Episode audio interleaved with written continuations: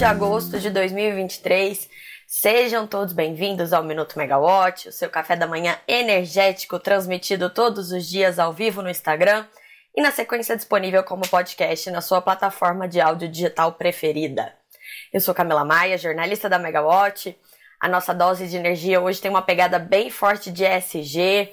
A gente tem aprovação em comissão do Senado, é, do marco legal do carbono. Ontem teve também intenso debate ali é, na Câmara a respeito da exploração de petróleo e gás na região da margem equatorial. A gente tem investimentos da Prumo, validação de acordo sobre o PCS no TCU, além de vários outros destaques no dia, incluindo a nossa agenda, que tem evento da Megawatt agora pela manhã. Bom, gente, agosto, que é o mês infinito, chegou ao fim, né? Hoje é o último dia. E vamos começar então por outra notícia que a gente não estava esperando ver tão cedo, né? Mas finalmente saiu, que foi a aprovação pela Comissão de Meio Ambiente do Senado do projeto de lei que trata sobre o mercado de carbono no Brasil. E com isso, esse texto vai seguir já automaticamente para a Câmara. Estava só pendente essa tramitação na Comissão de, de Meio Ambiente do Senado. É, o PL em questão ele foi proposto pelo atual presidente da Petrobras, o Jean Paul Prats, quando ele era senador, né? Lembrando que antes ele foi senador ali por, por quatro anos pelo Rio Grande do Norte. E, e o texto trata das atividades de armazenamento de dióxido de carbono, o CO2, é, como uma forma de redução das emissões de gases causadores de efeito estufa e posterior reaproveitamento desses gases, visando aí a descarbonização da economia. Esse projeto prevê então que as atividades de armazenamento de carbono sejam exercidas através de uma outorga dada pelo poder concedente e, e, teve um debate bem interessante ontem ali na sua aprovação. O relator foi o senador Vital do Rego. Ele destacou a importância tecnológica do marco legal, seu impacto ambiental e social. E o senador Jaime Campos, ele até falou também sobre o impacto econômico, né, desse texto, potencial de gerar 20 bilhões de reais em receitas, ele citou esse valor. Até porque esse é um projeto bem importante para indústrias ali de, de etanol e de outros biocombustíveis. Esse texto aprovado no Senado, ele prevê que a Agência Nacional do Petróleo, Gás Natural e Biocombustíveis, ANP, seja responsável pela regulação da atividade de armazenamento de carbono, já que a entidade já é responsável por toda a cadeia de exploração de reservatórios, é, de reserva reservatórios geológicos. É, vou fazer então aqui já um parênteses, né? Porque esse é um dos assuntos que a gente vai discutir hoje no nosso mega webinar da série PSR Explica. É, a gente vai discutir é, o papel das corporações no, nos desafios e soluções para a crise, crise, climática. Desculpa, gente, não sei o que está acontecendo. é, eu vou estar ao vivo, então, às 11 horas no canal do YouTube da Megawatt. É, com a Luana Gaspar e o Rafael Kelman da PSR. A gente vai ter também a participação de convidados especiais, a Rox Correia, da Miticid Eficiência Energética, e o Munir Soares, da Sistêmica, para falar sobre esse assunto que é tão importante, né? Ainda mais quando a gente olha a emergência climática que a gente vive hoje. Só para a gente ter uma noção da importância desse assunto. É, a, a, que tem as tecnologias de armazenamento de carbono como uma parte essencial, só nos últimos meses os eventos climáticos extremos, né, é, foram bastante destaque. É, só pegando dois, assim, como exemplos, a onda de calor devastadora que está tendo ainda no hemisfério norte e o enfraquecimento das correntes marítimas do Atlântico. E aí, é, o que, que é interessante? E, e, e, um pouco e bastante preocupante, na verdade, né? As emissões industriais elas continuam subindo, apesar de todas as medidas tomadas aí pelas empresas e pelos governos para combater. E parte, de, de, parte dessa alta é reflexo das mudanças climáticas que a gente já vê hoje, porque quando tem uma onda de calor ou uma onda de frio inesperada, a gente tem o um aumento do uso de energia para calefação e resfriamento. Então, isso tende a aumentar as emissões e vira esse círculo é, vicioso, né? Então, é preciso fazer mais do que já está sendo feito e a gente vai falar sobre isso no nosso mega webinar de hoje, às 11 horas, no canal da Megawatt do YouTube. É, nosso próximo assunto também tem bastante a ver com isso, que é a questão delicada dos licenciamentos ambientais no Brasil, principalmente na região amazônica, né? É, o presidente do IBAMA, Rodrigo Agostinho, e a ministra do Meio Ambiente, Marina Silva, participaram ontem de uma audiência pública na Câmara para discutir a exploração de petróleo na Foz do Amazonas e o licenciamento ambiental desses projetos. É, o motivo, né, que, que estopim desse debate foi aquela negativa da licença ambiental para a Petrobras fazer uma perfuração para verificar a existência de petróleo em um poço na bacia da Foz do Amazonas, que apesar desse nome fica longe da Foz do Rio Amazonas, né, fica 500 quilômetros distante disso, fica na verdade no litoral do Amapá, a 200 quilômetros de Oiapoque, no extremo norte do país. É, uma das preocupações que o Rodrigo Agostinho disse é que naquela região já houve a perfuração de mais de 100 poços. É, a maioria foi feita numa época que não era necessário no Brasil ter é, uma licença ambiental para isso, já que essa legislação ela é mais recente. E a Petrobras já teve problemas no passado ele lembrou que uma vez quebrou um equipamento da empresa e ela teve um processo de recuperação bastante complexo ali, porque é uma região na, na linha do Equador, né? A gente tem os ventos alísios, as correntes marítimas fortes, todas aquelas questões que a gente aprende na aula de geografia e que afetam bastante é, ali a região. O Agostinho disse então que hoje estão em análise 125 pedidos de licença pela Petrobras, sendo 15 na margem equatorial mas a empresa pediu prioridade aos pedidos que, aos, aos licenciamentos que ficam na bacia Potiguar, no litoral do Rio Grande do Norte.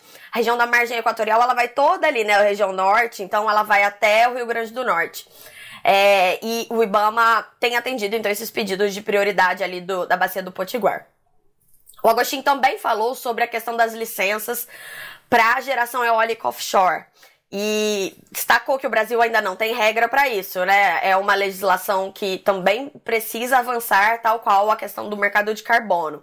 E é, o presidente do Ibama falou que dos 78 projetos de geração eólica offshore que estão em licenciamento hoje no Ibama, apenas dois apresentaram os estudos de impacto ambiental, chamado EIA. É, então, é também uma questão para a gente ficar atento. É, ontem, o, o, assunto das eólicas offshore ele foi discutido no Prumo Day, que foi aquele evento que a Prumo fez, né, para falar recebeu executivos de diversas outras empresas para falar sobre perspectivas de negócios. E, e a, a, a, Total Energies, que é uma das empresas que está né, interessada aí no licenciamento de eólica offshore no Brasil, estava lá com o seu country chair é, no Brasil, o, Char, o Charles Fernandes, e ele disse que os preços muito baixos de energia elétrica que a gente está vendo, né, hoje, a gente fala sempre sobre isso aqui. E o potencial muito grande que ainda existe de geração eólica onshore no Brasil reduziram o entusiasmo dos agentes sobre a eólica offshore, né? O custo dela ainda é muito alto. Então, essa é uma indústria que ainda é emergente, é muito distante da maturidade da indústria de petróleo e gás. E, e, esse entendimento ele foi corroborado pelo CEO da Neoenergia, que também estava lá no evento, Eduardo Capelasteg. Ele disse que a falta de regulação de energia eólica offshore e a sobreoferta de energia elétrica no mercado brasileiro são desafios para o desenvolvimento desses projetos em alto mar. Então, tudo isso leva ele a crer que a eólica offshore vai ser uma indústria que ainda levará anos para ser realidade no Brasil. Tem muita gente que defende que mesmo assim é, os projetos já comecem a ser autorizados, né? Que a gente tenha um marco legal para que a indústria comece a se preparar, já que são projetos muito grandes que envolvem muito dinheiro e para a gente não ficar para trás para o resto do mundo. Então é um, um debate bastante importante.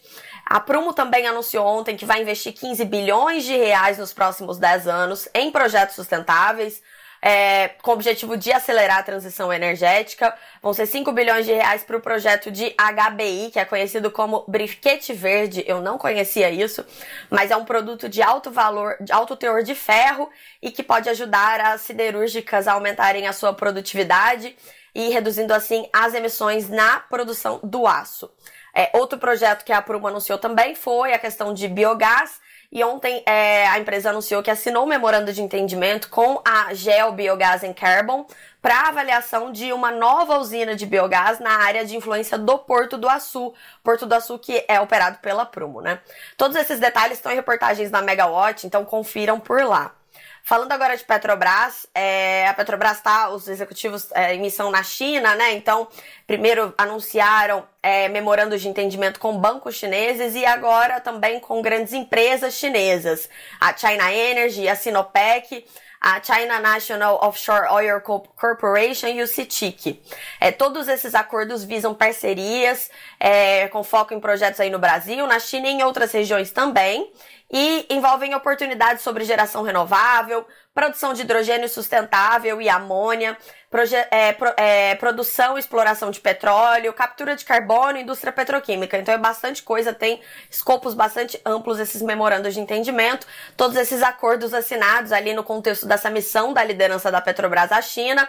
E, segundo a empresa, eles estão de acordo com os elementos estratégicos do plano, do plano é, da estatal para o período de 2024 e 2028, que visa aí inserir, inserir a Petrobras né, nesse cenário de transição energética e mudanças climáticas. Outra notícia bastante importante, Ontem, o Tribunal de Contas da União, o TCU, ele aprovou o segundo acordo de solução consensual para usinas vencedoras do procedimento competitivo simplificado que a gente chama de PCS, aquele leilão emergencial que foi feito em outubro de 2021, quando o país estava em plena crise hídrica, ameaça de racionamento e, e contratou usinas caras mas que na época elas eram consideradas necessárias. O que, que aconteceu? As usinas elas deveriam ter entrado em operação até maio do ano passado, não entraram. Prazo limite do edital era agosto do ano passado para que elas entrassem em operação.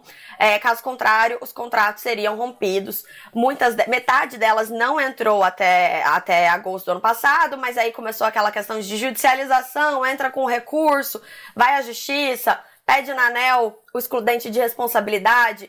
E esse assunto foi se arrastando, as usinas começaram a entrar em operação e a gente começou a pagar essa conta ali no nosso encargo de energia de reserva.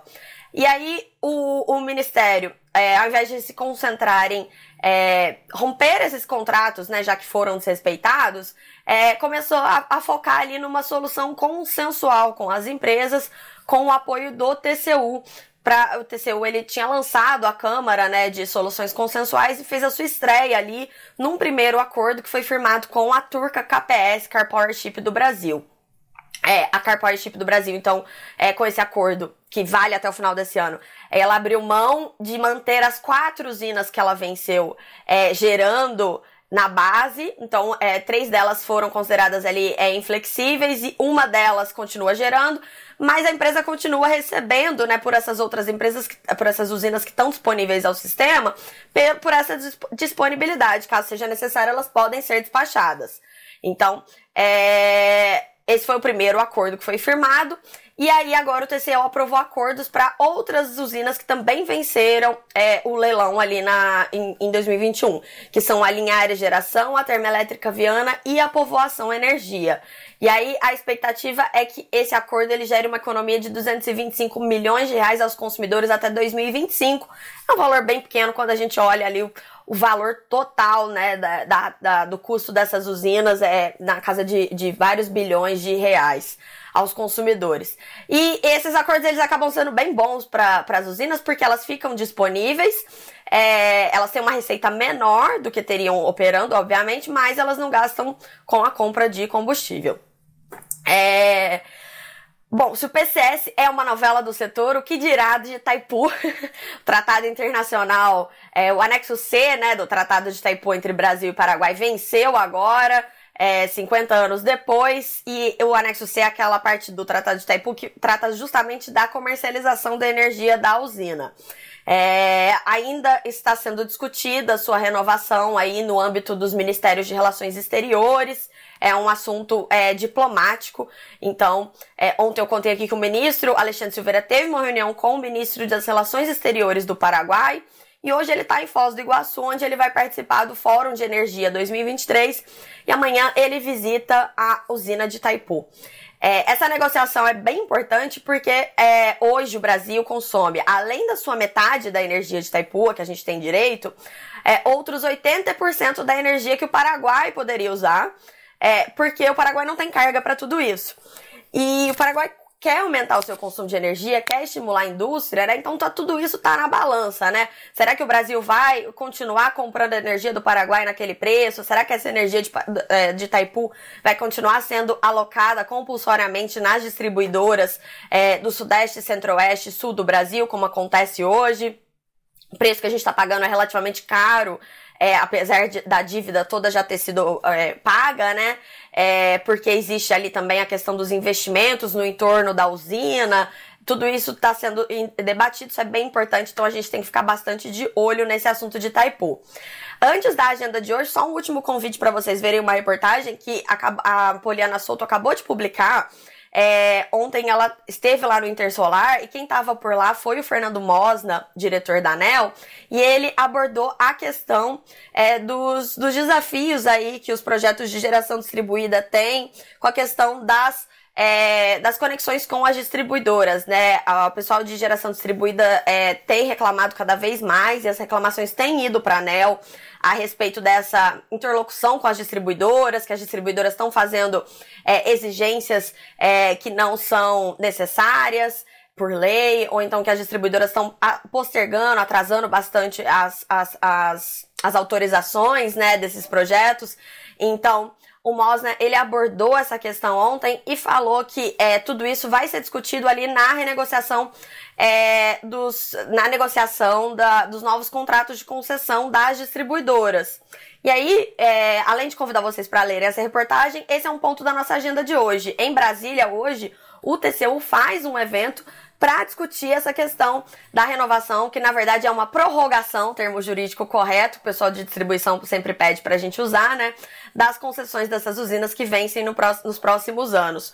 O Ministério de Minas e Energia já fez uma consulta pública para discutir, né? Colher é, contribuições da sociedade a respeito da da proposta que foi submetida ali, que prevê, né, então, essa prorrogação das concessões não onerosa, mas traz alguns tipos de, de, de, contrapartidas que as, que as distribuidoras teriam que fazer, né? Incluindo aportes ali na questão de eficiência energética, também tem é, em debate ali a questão do, do, do, potencial excedente econômico das distribuidoras, se ele existe, se ele não existe, se ele já é capturado pela metodologia atual ou não. Então é um assunto bem importante e vai, vai ser discutido hoje ali nessa, nessa, nesse evento do TCU em Brasília. É, aqui em São Paulo acontece o, o AES Brasil, o evento Energia em Foco da AES Brasil, desculpa, vai falar sobre o potencial do país para energias renováveis e descarbonização. E também temos o terceiro dia do Intersolar, que está rendendo bastante notícia aí nesse segmento de geração solar fotovoltaica que é tão importante no país. No Rio rola o primeiro dia do Shell Talks, evento também bastante importante da companhia que vai tratar ali de diversos assuntos como transição energética e inteligência artificial. É, a agenda de hoje tem também, obviamente, o nosso evento da Megawatt daqui a pouquinho, 11 horas. Eu espero vocês é, ao vivo é, no, no, no, nosso canal do YouTube. Façam perguntas, mandem as suas contribuições. Todos os detalhes desses eventos estão, como sempre, no aplicativo da Megawatt, então é só você baixar acessar na nossa agenda e com esse aplicativo você consegue também ter acesso a, to a todas as notícias na palma da sua mão. Eu espero que todo mundo tenha uma excelente quinta-feira, dia bastante cheio por aqui. Então eu fico por aqui, vamos preparar para o nosso mega webinar daqui a pouco e até a próxima. Tchau, tchau, gente.